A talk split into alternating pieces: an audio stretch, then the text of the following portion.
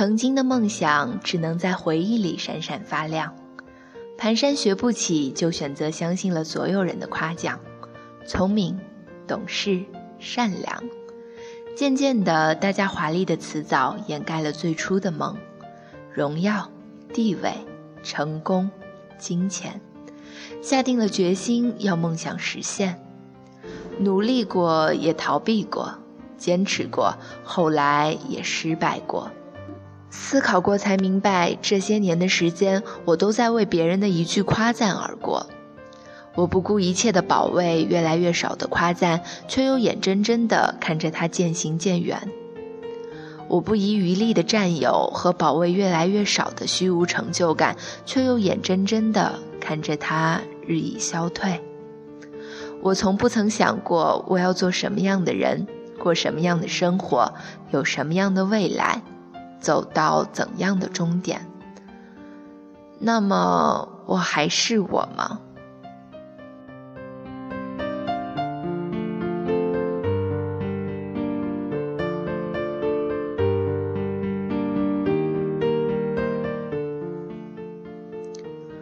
我明白你们的徘徊，在期望与失望之间，你们希望我的人生只点缀着一种颜色——辉煌。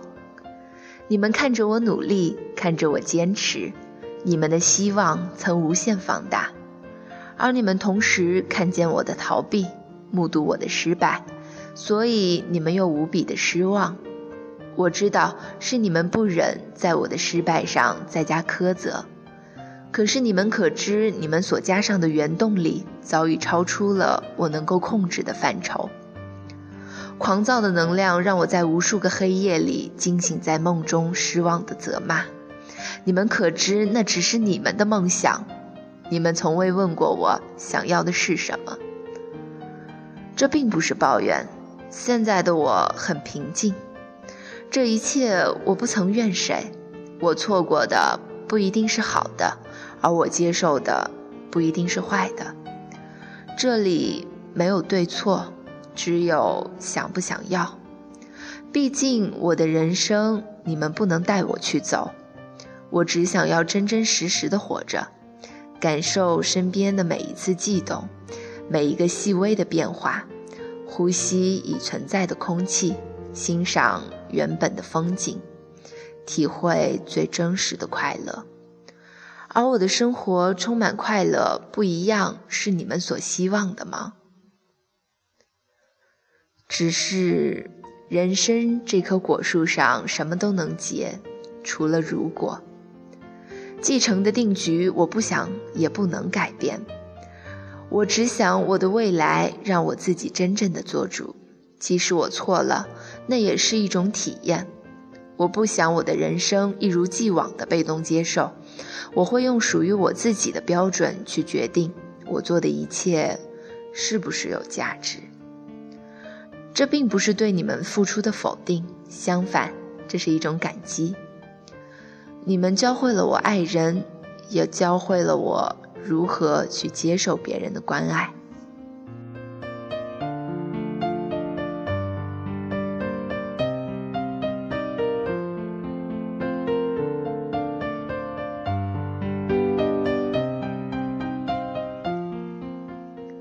在某种程度上来说。在我之前的生命里，朋友的位置很矛盾。有一些朋友的存在，在我的潜意识里，只是为了陪衬我，优秀也好，放纵也罢。当然，这只是我一厢情愿的认为。我竭尽全力的想要把你们包围在我的身边，以显示我的存在。然而，越是这样，我越觉得自己孤独。后来才明白，这就是自私。无数次，身边的某个朋友和我的关系越来越淡，我陷入了苦恼与自我颠覆。我不断的自我否认，也不断的否认他。后来才发现，我们从不曾走进过彼此的生命，即使走近了，也是匆匆的过客。我开始怀疑“朋友”这个词，虽然不曾到朋友就是用来出卖的那种程度，但也相去不远。直到有些人从朋友升级到好朋友的时候，我才发现我缺少了人与人之间那份最起码的真实。没有地位的差别，没有性别的差异，没有过多的企图，没有明确的目的，没有患得患失，只有最最真实的交流、付出与获得。即使没有太多的话语。甚至会相对无言而尴尬的匆匆结束交谈，可是举手投足间的默契已经给了我们最大额度的满足。默默的付出情感，憨实的收获快乐，这些被称作灵魂的交流与交换，我觉得并不过分。认识的人越来越多，朋友的数量却越见珍惜。我并不排斥这种现象。无论我们朝夕相处，或是天各一方，心底默默的牵连，已是最真切的温暖。